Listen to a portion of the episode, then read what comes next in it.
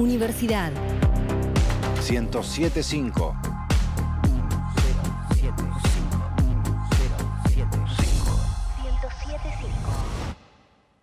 Estás escuchando Reunión Recurrente por Universidad.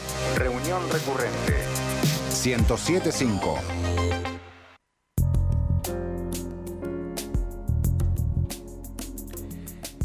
En el flyer de este episodio de Reunión Recurrente podemos ver una imagen que indefectiblemente nos remite al tema que nos convoca, el hospital, los hospitales.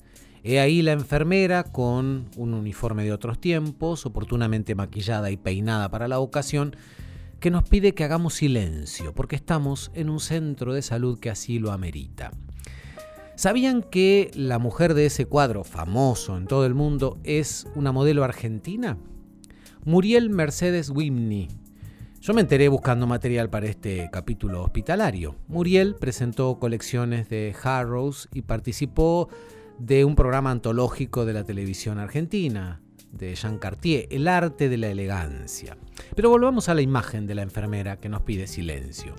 Se le ocurrió a un tal Juan Chainik, Chaichik, eh, así se dice correctamente, jefe de visitadores médicos de la empresa Taranto, fábrica de instrumental y de instrumental médico y de este, para laboratorios. Este buen hombre, según contó él mismo en la revista Paralelo 38 de Bahía Blanca, tuvo la idea en 1953 en una sala de espera que estaba atestada de gente que hablaba a grito pelado.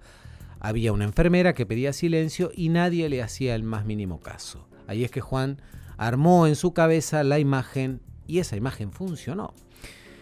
Algo más de info. El pasado 12 de mayo se conmemoró el Día Internacional de la Enfermería porque ese día, en 1820, había nacido en el Gran Ducado de eh, Toscana Florence Nightingale, que fue además la primera mujer admitida en la Royal Statistical Society británica, hermética como ella sola, que inspiró en su momento a Henry Dunant para fundar la Cruz Roja.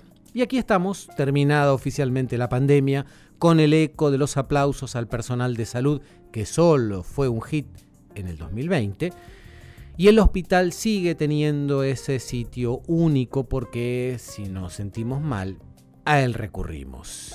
Y aquí en Argentina los hospitales públicos siguen cumpliendo una función social siempre reivindicable. Bienvenidos, mi nombre es Eduardo Espínola, esto es Reunión Recurrente, el tema de este, de este episodio, hospital.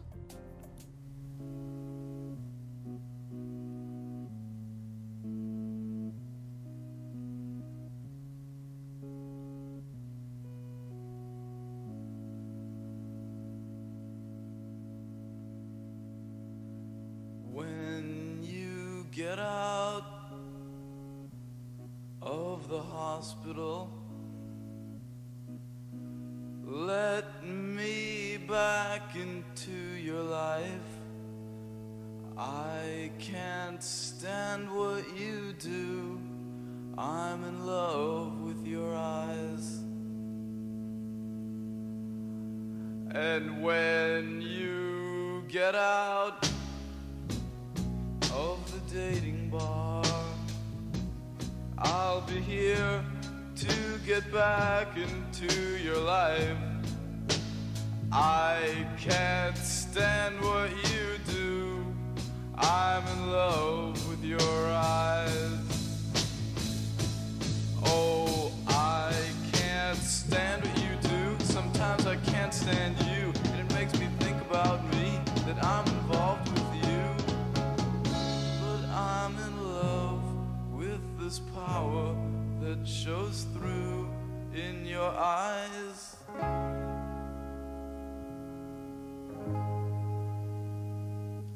I go to bakeries all day long. There's a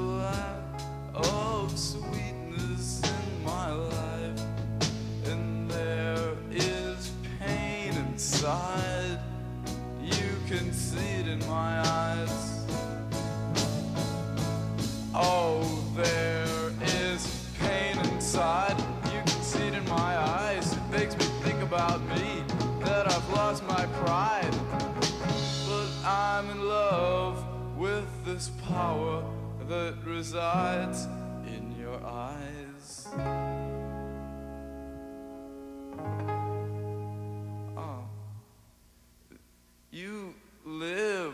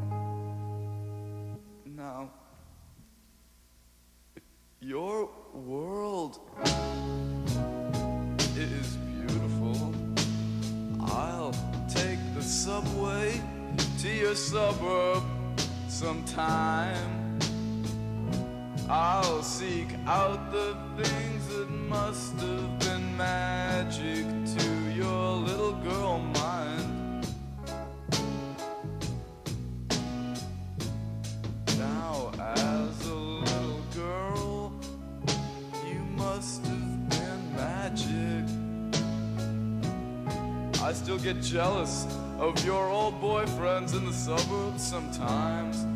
And when I walk down your street, probably be tears in my eyes. I knew it would happen. I can't stand what you do. Sometimes I can't stand you. And it makes me think about me that I'm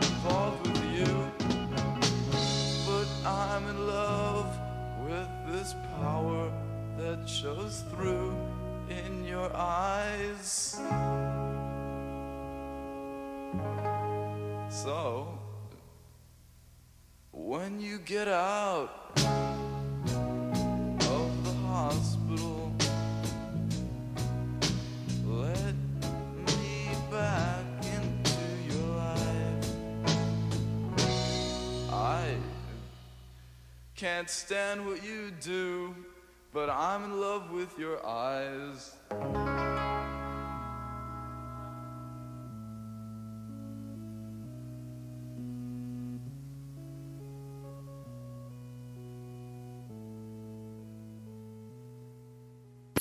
Una sucesión de sonidos. Un eje temático. Reunión recurrente. Un punto de contacto. Hola, reunión recurrente. Bueno, tema hospital. Lo primero que se me viene a la mente tiene que ver con la pandemia recientemente decretada en su fin y pienso en la indumentaria sanitaria y en los procesos de innovación que, que traccionó la pandemia. Por un lado, cuando comenzó la pandemia, estuvimos trabajando en, en- en la- en el desarrollo y en el laburo para el la fabricación de indumentaria sanitaria, pero sobre todo para los kits de protección de los médicos, que bueno, que en ese momento eh, se, se usando eh, lo que se llama fri- friselina, la famosa friselina, la misma que se usa para las bolsas de, de ropa o de tela, que es como un, es un no tejido. Se usaba la friselina hospitalaria, que se llama Spoon porque tenía tres capas, tenía una capa que era hidrorrepelente, tenía una capa en el medio que era antibacterial y una segunda capa hidrorrepelente. Por eso tenía, se llamaba SMS, porque bueno, cada, cada letra re- respondía a una tecnología. Piensen que esto nos agarra post-crisis eh, y post-macrismo, post-apertura de importaciones, con lo cual la industria textil cayó un montón y la industria de la friselina, que nunca sé si es friselina o fliselina, con L o con R, en Argentina resistió. ¿Por qué? Porque es un material que es de muy bajo peso y de mucho volumen, con lo cual no tenía rentabilidad importarlo. Argentina tiene una industria de friselina muy grande y ¿qué pasó? Cuando la pandemia llegó a la Argentina, se había exportado la mayoría de ese material hospitalario a China, porque la pandemia se, se originó en China. hubo toda una política estatal de, generarle más capacidad de producción a, esta empresa, no me acuerdo el nombre de la industria, eh, que, se, eh, llegó creo que a triplicar su producción y de hecho en, en plena pico de la pandemia había que inscribirse como proveedor para poder comprar ese insumo porque había lista de espera para comprar ese insumo. Pienso también como en variables tipo soberanía, ¿no? Lo importante que es tener autonomía industrial, sobre todo en términos de crisis y en tiempos donde las crisis cada vez se avecinan más cercanas y con más frecuencia. Pero también pienso en la innovación, ¿no? Porque en el 2009 en Argentina, en el premio Innovar, lo ganó un desarrollo textil, que en realidad era incorporar con nanotecnología moléculas con diferentes funciones a los textiles. En ese momento se había incorporado la función, por ejemplo, de citronela para hacer textiles repelentes al mosquito, ¿no? en un momento en donde el dengue era una de las problemáticas. Ese desarrollo tecnológico va a llegar a la pandemia con lo que conocemos como los barbijos de CONICET, que lo que tienen es nanopartículas de plata, de plata y que eso las hace eh, antibacteriales. Entonces me, parece interesante cómo a partir de una innovación tecnológica, cómo se va esa innovación aplicando y cómo llega a la sociedad con esos barbijos que, bueno, que había fila y lista de espera para comprar porque eran los mejores, ¿no? De nuevo el Estado presente. Y también resulta interesante cómo ese mismo proceso de esa tecnología en tiempos donde la pandemia está terminada, se reconvierte en las famosas colitas que salieron ahora, que son unas colitas eh, repelentes de piojo. Me parece que hay como un ciclo ahí de innovación súper interesante alrededor de, las tecnologías textiles que me hacen pensar en cómo la salud es un motor, la búsqueda de salud es un motor para la innovación.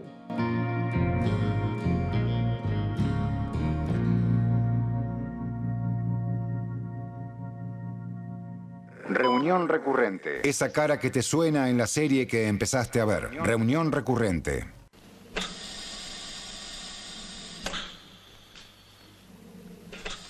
¿Te leo el informe? No hace falta. Son despojos. Fractura de cráneo, solo para empezar. El resto parece la obra de un carnicero morboso que separó la mitad para un puchero y la mitad para un estofado. ¿Qué dicen las radiografías? Dicen mucho, pero no dicen todo. Se la sacaron mal. Pobrecito. Lo único que le funciona bien es el corazón. Mala suerte. Puede durar una eternidad. ¿Quién se ocupa? Nadie. En fin, se supone que está a cargo de Ferrero, pero salvo el vendaje de la cabeza no le hizo nada. Y le está ahorrando al hospital algodón, alcohol, yeso, antibióticos. Mira el pecho. No tiene una costilla sana. Me enferma la hipocresía del sistema, che. ¿Por qué no lo ayudan a morir? ¿Eh? Una cosa u otra. No hacen nada. Mejor que le den el pasaporte de una vez. Hubo un tiempo en que se hacía lo imposible por salvar una vida humana. Hoy la vida vale menos que ese pucho que te está por fumar.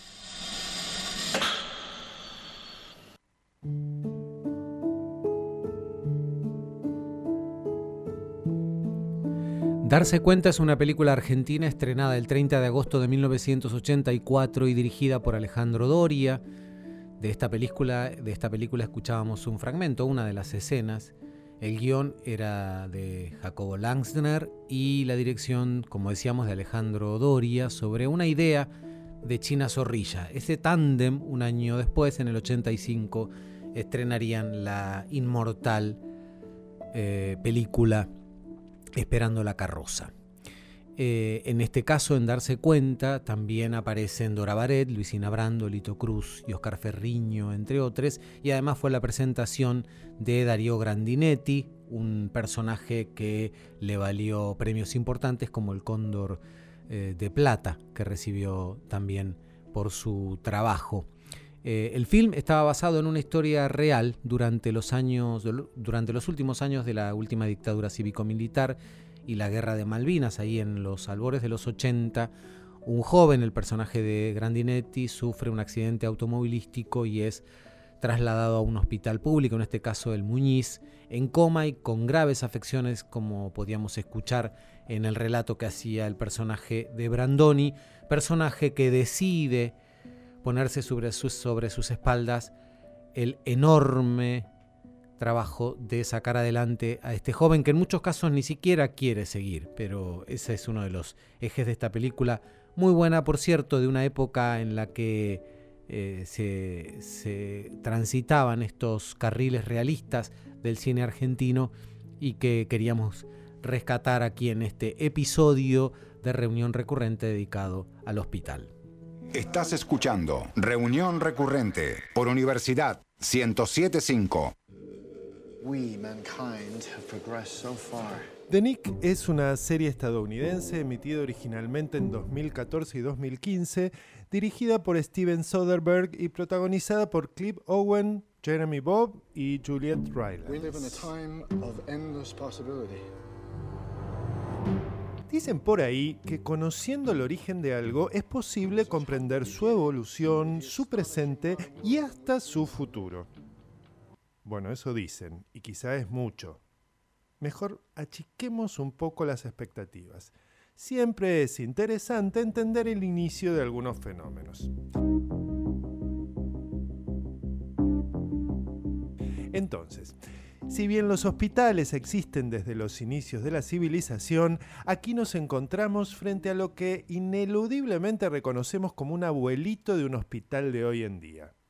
Un abuelito no siempre del todo correcto, pero un abuelito al fin.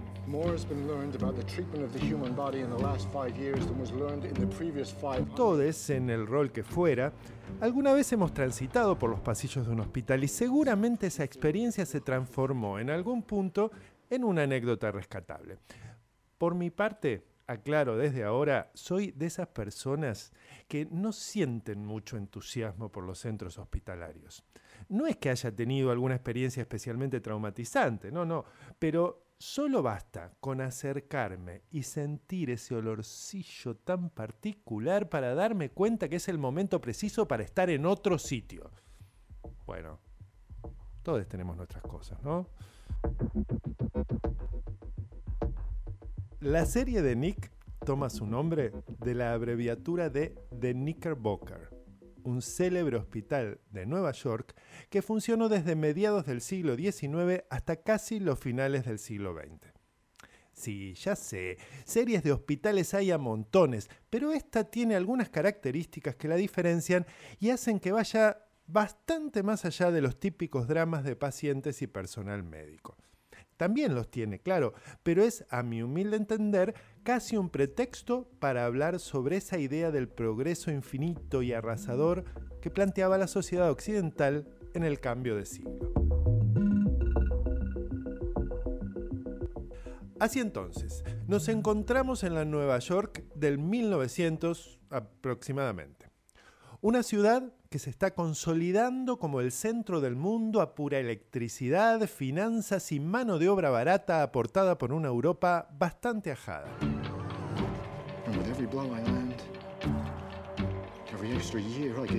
En este contexto, el hospital se convierte en una especie de templo pagano en donde venerar a los dioses de moda, la ciencia y el capital un lugar ideal para que se crucen un grupo de médicos dispuestos a salvar a sus pacientes más allá de su propio bienestar, el de los pacientes digo, una familia rica que trata de expiar la culpa original de su fortuna a través de actos benéficos, algunos personajes que ven en este ámbito el lugar ideal para hacer una diferencia económica y un coro de personajes más o menos anónimos que intentan creer que, a pesar de no pertenecer a ningún grupo privilegiado, pueden ser parte del tan adorado progreso.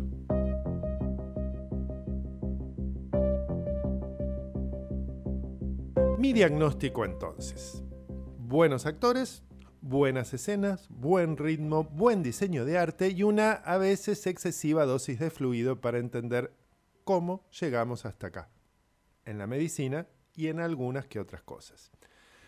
Por mi parte, la próxima vez que vaya a un hospital y sienta ese olorcillo de desinfectante, antes de salir corriendo, voy a pensar en Denick y agradecer haber nacido unos cuantos años después.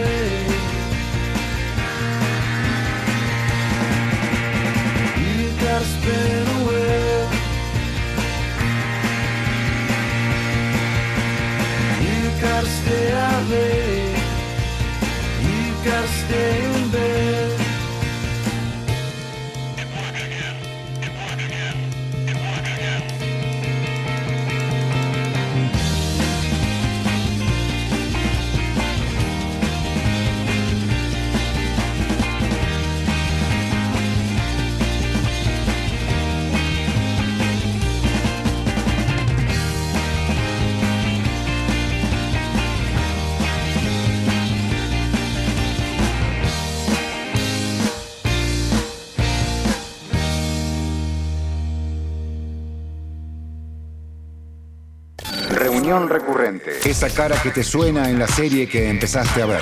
Reunión, Reunión recurrente.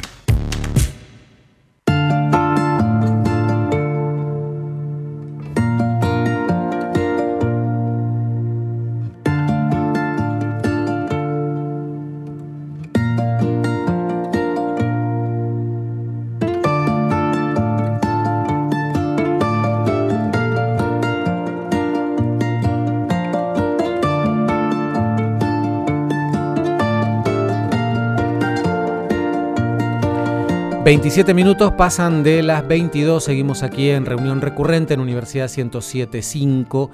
El tema de este episodio, ya lo venimos comentando, es hospital y hoy tenemos dos invitadas que tienen que ver precisamente con esto, que tienen que, que tiene que ver con, que tienen que ver con ciertos cruces, porque la salud es mucho más que solamente el cuerpo, lo orgánico, hay mucho más para transitar y para sanar en muchos casos, a partir precisamente del arte, ¿no? Y en este caso vamos a hablar de arte y salud y tenemos a dos invitadas. A una ya la conocía, nos hemos cruzado en el mundo del teatro, de la música. Ella es Natalie Colom, no sé si lo pronuncio bien. Muy bien. Yo te tengo como Naftali, entonces me Sí, sí. cuesta como. Ella es cantante, narradora, susurradora y como música forma parte del proyecto de arte y salud. Sí. Gracias por estar, Natalie. Ah, Muchas gracias. Buenas noches a todos y todas. y con Susana Di Salvo, ella es psiquiatra eh, infantil, psicoanalista y es una de las fundadoras, si no la fundadora, del área de arte y salud que funciona en el Hospital de Niños Sor María Ludovica. Susana, gracias por estar. No, gracias a ustedes por invitarnos. Bueno, en primer lugar, contanos cómo surge la idea de generar este espacio y acércate un cachito más al micrófono así Ah, te sí. escuchan bien. Ah, bueno. Eh, esto surgió hace muchos, muchos años con una compañera. El área la, la pensamos y la, vamos a decir, la soñamos en los años 90 con Isabel Bosco. Compartíamos el trabajo en el servicio de neumonología y veíamos que había eh, muchos eh, chicos, chicas internados en forma crónica en el hospital, o sea que estaban permanecían mucho tiempo en sus tratamientos. Y empezamos como a pensar eh, cómo era la calidad de vida y qué efecto tenía esta internación prolongada en sus vidas futuras. Y empezamos como a pensar que, que- cuál era el aporte que podía hacer el hospital, no solo en curar su enfermedad cuando se la podía curar, sino también en cómo esto impactaba en, en su devenir futuro. Entonces empezamos a, a pensar distintas, a delirar en ese momento, en los años 90, distintas estrategias, hasta que en el año 2009 tuvimos la, la posibilidad de invitar a una tallerista, Andrea Iriar, y hacer... La conocemos, sí, que, que Ah. está, que es, forma parte de, bueno, de- del colectivo, de la, grieta, grieta, claro, que tiene su, Andrea. su espacio. Sí, Andrea ha, Claro. estado- ha sido parte del programa también en algún momento. Claro, empezamos con ella en un taller desde eh, con los derechos del niño a trabajar y bueno y a partir de ahí fue creciendo la se fue desarrollando y fuimos sumando después a Natalie en un momento después pudimos fuimos jefas ambas Isabel Bosco de servicio social y en el caso mío de salud mental y ahí empezamos y con el apoyo que tuvimos tanto de la Defensoría, de la, CENAF, de distintos, porque bueno, también contratar, eh, no hay una planta, ojalá ocurra en algún momento tener profesionales del arte dentro, trabajadores del arte dentro del hospital con cargos, pero en ese momento tuvimos posibilidades de subsidios y ahí apareció, bueno, ya eh, tanto Natalie como Andrea y alguna otra compañera que se sumaron en trabajos muy, muy específicos ligados a- al espacio del arte dentro del hospital. ¿Y cuál fue la recepción de los profesionales del hospital, de, digamos, de la estructura que había ante esta idea? Bueno, no todos son rosas en ningún lado, pero em, yo creo que, que fue muy bien aceptado porque acá hay una continuidad en el cuidado, no es que nos imponemos, sino que nosotros primero empezamos a detectar lugares donde eh, esta necesidad existiese, por ejemplo, de niños y niñas con patologías crónicas. Claro. Entonces la permanencia se hace larga o niños en situación terminal. Y entonces empezamos a ver, bueno, a hablar justamente con el equipo de salud, a ver qué podía aportar. Y en la medida que el equipo de salud, y cuando hablo del equipo de salud hablo no solo de los médicos, las médicas, sino de las enfermeras, de, eh, del cuidador, del técnico, o sea, todo el equipo, cuando van viendo este trabajo en continuidad, se les resulta imprescindible sumar a un, a un trabajador del arte dentro del hospital. Y entonces ahí justamente empezamos a tener un trabajo en continuidad también, ¿no? Entonces hay salas donde ya está instalado este, este trabajo y otras que por ahí rotan o es distinta y a veces no todo el mundo le gusta o siente que, que uno puede perturbar. En general no nos pasa eso, no nos pasa y tenemos muy buena recepción porque ya te digo, antes vamos y conversamos lo que vamos a hacer, nos presentamos, ya nos conocen y bueno, se va generando una línea de cuidado más ligado a la calidad del vínculo. Claro. ¿Y en el caso de las familias, de las niñas? Y las familias eh, se prenden de manera... Es impresionante porque primero que hay un trabajo de respeto hacia el otro, no Insisto con esto de invadir porque a veces se relaciona mucho el ir a cantar, el ir a contar, como un acto también de violencia, ¿entendés? Yo me impongo y te canto. Claro, claro. Y justamente esto es al revés, es como algo que va creciendo lentamente en un vínculo y que justamente necesitamos talleristas formados en temas de infancia para ir viendo y percibiendo cuánto es lo que desea y cuánto en ese momento por ahí es contraproducente. ¿no? hay, una cuestión donde justamente se va estableciendo un lazo de respeto y de encuentro fundamentalmente. Claro. Antes de charlar con Natalie, Natalie es francesa, tal vez si la- la- se- seguramente la han escuchado, pero recién escucharon cuando saludó. Ella hace ¿cuánto hace ya que vivís acá? Ni sé si habías nacido, mira. Entonces no voy a preguntar el año, no importa. Eh, antes de charlar con ella y que nos cuente cuál es su trabajo, un poco ya lo hemos anticipado, vamos a escuchar un audio de Azul Maluan, Maluandes. ¿lo dije? Maluendes. Maluendes, lo dije mal. Tengo a mi productora acá, Mavi Lesica, que me corrigió toda la tarde. Maluendes, ese es el nombre, Azul Maluendes forma parte de Titirinautas, que es un proyecto que trabaja precisamente en este cruce de arte y salud y que también articula con ellas y que la vamos a escuchar en este audio contando acerca del trabajo que desarrollan. Primero, muchas gracias, reunión recurrente de Radio Universidad, por brindarnos la oportunidad de contarles qué es Titirinautas. Es un programa perteneciente a la comedia de la provincia de Buenos Aires, dependiente del Instituto Cultural, que consiste en que titiriteros visitemos los hospitales, bueno, en principio públicos, las salas de internación pediátrica, y les brindemos a los chicos una función de teatro de títeres de pequeño formato a los pies de la cama, apoyaditos en una silla, en lo que haya en la habitación, a ellos, a los chicos, chicas, chiques y a sus acompañantes. El programa nace como una capacitación para artistas que se brindó en el seno de la Comedia de la Provincia de Buenos Aires para hacer intervenciones de prueba en hospitales pediátricos y ver qué tal funcionaba. Esto empezó en 2011 y en 2015 empezamos a llamarnos titirinautas porque el trabajo en continuidad en los lugares como profesionales, porque tenemos la suerte y es un caso inédito de que a este programa le paga el Estado, digamos. Esto no pasa en todos lados, es, verdaderamente inédito y además la continuidad en los años que hace que estamos trabajando. Somos cinco titiriteros profesionales más una suplente que vamos a varios hospitales, en este caso de La Plata, Berizo y Ensenada, y también a hospitales del conurbano sur.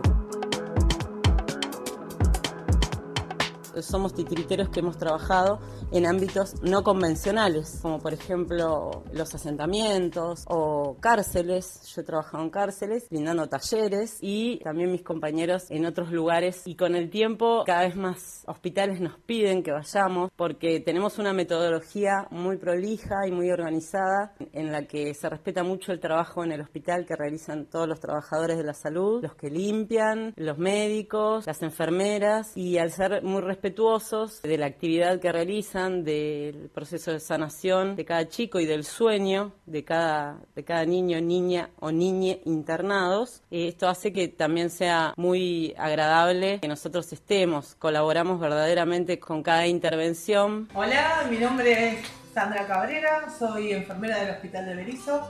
Trabajo acá en la guardia pediátrica del Hospital de Berizo y estoy muy agradecida de corazón por todas las chicas de Titirinautas que vienen a darle un poquito de alegría a los chicos. Entonces a nosotros nos viene bárbaro que ellas vengan y le alegren un poquito el corazón a los chicos.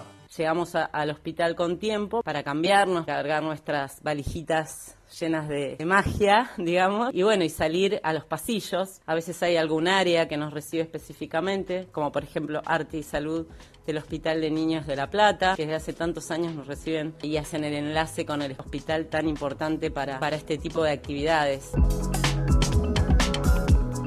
Empezamos el recorrido por el hospital con burbujas, con música, porque también contamos con un músico en el grupo, con títeres de papel, un intercambio que hacemos con quienes eh, muchas veces están también en los pasillos esperando con su mamá, con su abuela, con los hermanitos, a que los atiendan en consultorios externos, así que también hacemos un trabajo de pasillo, aunque nos enfocamos principalmente en los chicos que están internados en sala. Nos preparamos para llevar la mejor energía al lugar y siempre desde el humor, contamos con que los profesionales nos orientan a ver quién es y qué necesidad tiene cada chico o chica o chique que esté internado, siempre logramos mejorar la situación para que los chicos, por ejemplo, le pierdan el miedo a una jeringa o a cualquier otro elemento. Los que tenemos son títeres que hemos hecho con material hospitalario intervenido plásticamente y entonces eso ayuda. Entonces quizás una sonda es una jirafa, una jeringa es un cohete espacial.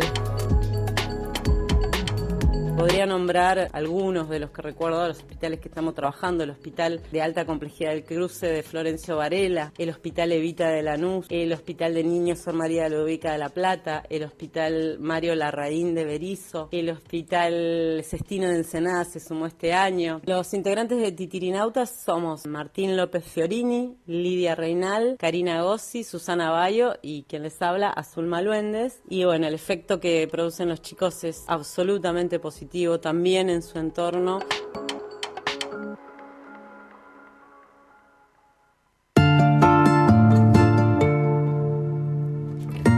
Así nos contaba Azul Maluendes el trabajo que hacen desde Titirinautas, nombraban eh, precisamente al área de arte y salud.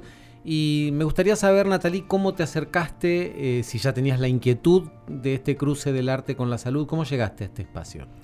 Ah, llegué a este espacio porque, bueno, estaba de mm, voluntaria en la biblioteca ambulante, que fue uno de los proyectos también de, en la fundación de- del área. Am, yo vengo de, antes de ser docente, profesora de francés, antes de ser narradora y cantante, ah, fui enfermera 10 años en Francia. Así que el tema del, del- del cruce entre el arte y la salud siempre lo llevo conmigo y ah, siempre vi, o sea, lo, he vivido, ah, lo que es la desolación, la soledad, la, el tema de que, bueno, pasa la enfermera, te quedas 10 minutos y, después la persona está sola y persona o niño, niña, niñe y mm, a veces acá vemos la familia, a veces la familia no está. Ah, y mm, la posibilidad del arte de, de llegar con un momento mágico ah, le cambia el día ah, a, a- a todo, todo el lugar. Y mm, bueno, participamos a ese cambio y es... una se va cambiada también, ¿no? Es, eh, no, no, no- se te mueve algo y, y volvés. Claro. No podés no volver. Es, es, ah, y la verdad que queremos que se pueda desarrollar el proyecto, tanto lo- como lo dice Azul, ah, en, que, que haya en todos los hospitales, que estemos en todos los lugares porque es necesario, es necesario fuera del hospital, pero en el hospital más aún. Claro. Pensaba, bueno, hablabas de tu experiencia como enfermera en Francia, pero digo, eh, ¿cómo se hace para, eh, digamos, eh, mostrar el arte, desarrollar el arte y de alguna manera no, no, no pregnarse de cierta tristeza o de ciertos este, sentimientos más, más duros, ¿no? Que a veces este, no debe ser fácil no llevárselos, ¿no? ¿Cómo se hace? Quizá porque entras al- a, la, a la habitación o a la sala pensando que vas a, a ver a chicos y chicas que están con todos sus derechos, no un chico o una chica enfermo. Ah, vas a ver una persona y le venís a contar un cuento y le contás a ella si quiere. Siempre co- como lo, lo dijo Susana y lo dijo Azul, ah, lo haces si quiere. O si quiere, normalmente se pregunta al chico o a la chica, si está durmiendo, a veces contás o susurrás para el padre, la madre o la persona que está. Ah, y, y a ese momento te olvidas que, que hay enfermedad. Ujú. Claro. Porque la persona que ves enfrente es una persona Ujú. ah, con todos sus derechos y la verdad que mm, hay momentos que te vas a tu casa con, con cierta pena, vamos a decir. pero la sonrisa, es, e- esa energía que tenés, esa- esas miradas, son mucho más importantes, Muy están bien. más allá. Qué bueno, qué bueno. Eh, Susana, Natalí, les agradecemos mucho estos minutos con reunión recurrente con Universidad 1075. No sé si quieren eh, dar algún, algún dato algo para que la gente se quiera, si se quieren sumar o cómo, este, si hay algún artista que tenga ganas de ser parte de esto, cómo puede hacer. Bueno, tenemos un Facebook que se llama Arte y Salud Hospital de Niño La Plata. Ah, nosotras vamos ah, de noche a contar, ah, después de la cena, antes que se duerman los chicos. Y hay que agradecer a todos los, los músicos y músicas, narradores, narradoras que durante años nos han apoyado, han venido a los festivales que organizamos, los encuentros, de do- noche y de, de día. Y bueno, seguramente que vamos a, a pedir de nuevo su, su colaboración para venir a, a contar y cantar con, con nosotras. Bueno, está hecha la invitación. Susana, muchas gracias también por haber al estado. contrario. Seguimos con reunión recurrente. Vamos a hacer unos cambios ahí en, el, en la pauta. Vamos al texto de Martín, el de Biel Temperley. Eh, Tai, ¿te complico mucho si hago ese cambio? ¿No? Bueno, vamos con eso entonces.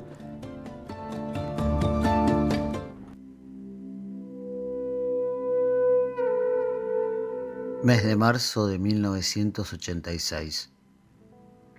Pabellón Roseto, larga esquina de verano, armadura de mariposas. Mi madre vino al cielo a visitarme. Tengo la cabeza vendada, permanezco en el pecho de la luz horas y horas. Soy feliz, me han sacado del mundo. Mi madre es la risa, la libertad, el verano. A veinte cuadras de aquí yace muriéndose. Aquí ves a mi paz, ve a su hijo cambiado, se prepara en tu llanto para comenzar todo de nuevo. Hospital Británico. La muchacha regresa con rostro de roedor desfigurada por no querer saber lo que es ser joven. Llevando otro embarazo sobre las largas piernas, me pide humildemente fechas para una lápida. Hospital Británico. ¿Quién puso en mí esa misa a la que nunca llego? ¿Quién puso en mi camino hacia la misa a esos patos marrones o pupitres con las alas abiertas que se hunden en el polvo de la tarde sobre la pérgola que cubría las glicinas? Hospital Británico. Voy hacia lo que menos conocí en mi vida. Voy hacia mi cuerpo. Pabellón Roseto. Aquella blanca pared nueva, joven, que hablaba a las palmeras de una playa, enfermeras de pechos de luz verde, en una fotografía que perdí en mi adolescencia. Pabellón Roseto. Soñé que nos hundíamos y que después nadábamos hacia la costa lentamente y que de nuestras sombras de color verde claro huían los tiburones. Pabellón Roseto. Si me enseñaras qué es el verde claro.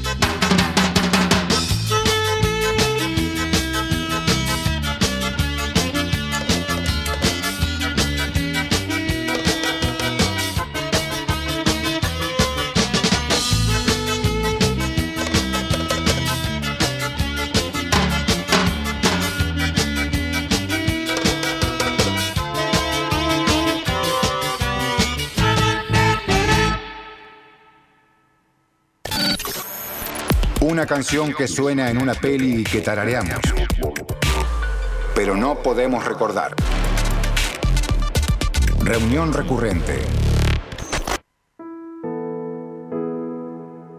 Después, ya en términos más fallonistas, pensando en el pienso en, en, la última colaboración que hizo Louis Vuitton con Yayoi Kusama, que ella diseña desde su hospital neuropsiquiátrico. Hicieron toda una colección de carteras con, con esos puntos tan característicos de la obra de esta artista, que son divinos, pero además el video de presentación es, es un video todo con un infinito blanco, con esos puntos que van apareciendo y desapareciendo y ella en el medio y bueno, y ahí acá hay una colaboración entre arte y moda, pero que sale de adentro de un hospital psiquiátrico.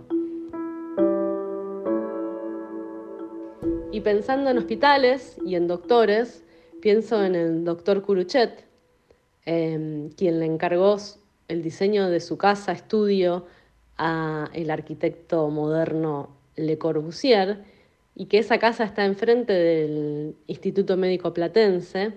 El doctor Curuchet fue un doctor súper innovador que hizo, desarrolló su propio instrumental quirúrgico para, para las operaciones, el famoso método aximanual. Vuelvo a recomendar la exposición del Malva del cielo a casa. Hay una parte sobre Le Corbusier y sobre Curuchet, en donde está ese instrumental, que son unas piezas de, de acero hermosas, en donde estas pinzas empiezan a, a tener como variables ergonómicas y están pensadas para usar de de forma diferente, tienen como, como que uno podría ver como eh, el vacío de la mano en, en, ese agujero de esa curva o de esa pinza o de ese mango. Y bueno, y todo el sistema que inventó para, de, para operar, que él operaba sentado, con una camilla que era como una estructura levantada.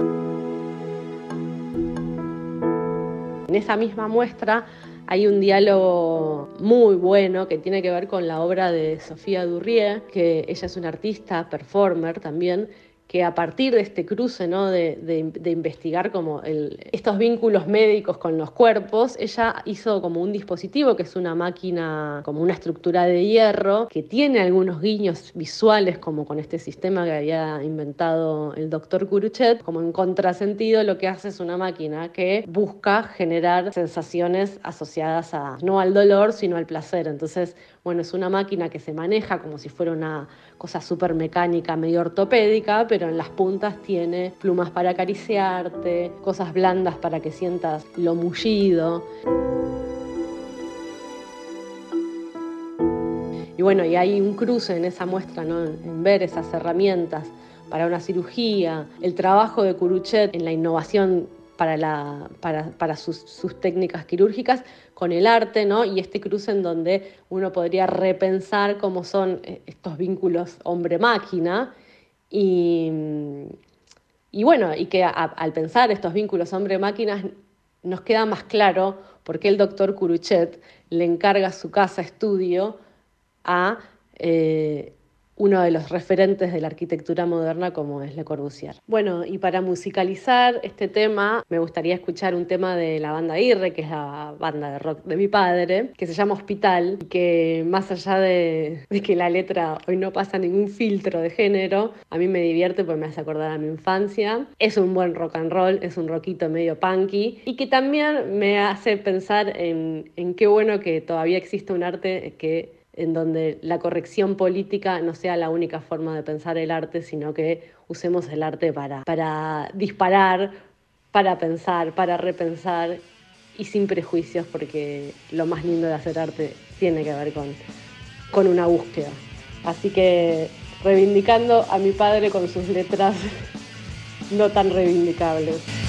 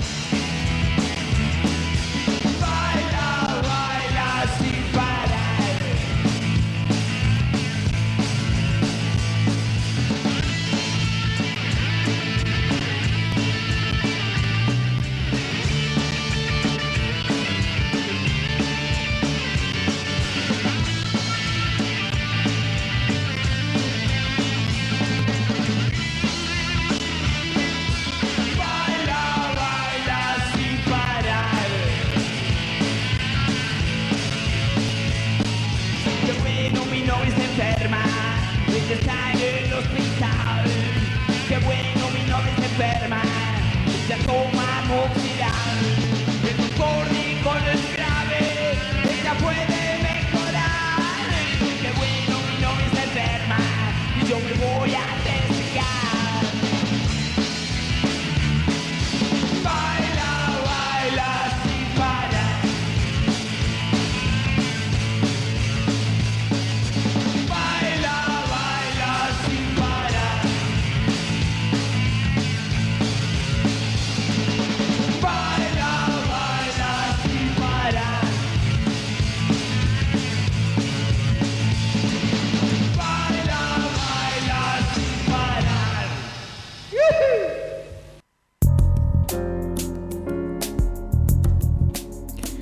cuando faltan 5 minutos para las 11, para las 23 de este lunes, aquí en Universidad 1075, en reunión recurrente, estamos ya cerrando este episodio dedicado a hospital, a los hospitales. Gracias a Clarita Tapia, la escuchábamos recién hablando en esta segunda parte de su intervención sobre lo que tiene que ver con el diseño, el vestuario, la moda, el trabajo con, con, las telas y en este caso todo relacionado con el hospital y con la música incluso con la que cerrábamos con el tema de, de Aguirre con la voz de su padre. Gracias también a Cococho Abatangelo que nos reseñó The Nick, una serie fuerte, pero si tienen estómago está bueno verla porque la serie está, está muy buena. Gracias también a Natalie Colom y a Susana Di Salvo que nos hablaron acerca de arte y cultura, Azul Meluendes, y ahora lo dije bien, que habló sobre titirinautas. Gracias también a Martín Massa que nos leyó textos de Biel Temperley y gracias al equipo, a Silvana Aro que eligió la música, de Modern Lovers con Hospital, de Lemonheads con Hospital también, los fabulosos Cadillacs con Silencio Hospital, Mavi Lezica en la producción, Jorge Vilela Altay ahí en la operación técnica de este episodio, el sexto de esta tercera temporada de Reunión Recurrente, de la que no se, de episodio de lo que nos estamos despidiendo, nos vamos a ir con la música de Él mató un policía motorizado con Doctor Muerte. Mi nombre es Eduardo Espínola, esto es Reunión Recurrente y nos encontramos la próxima.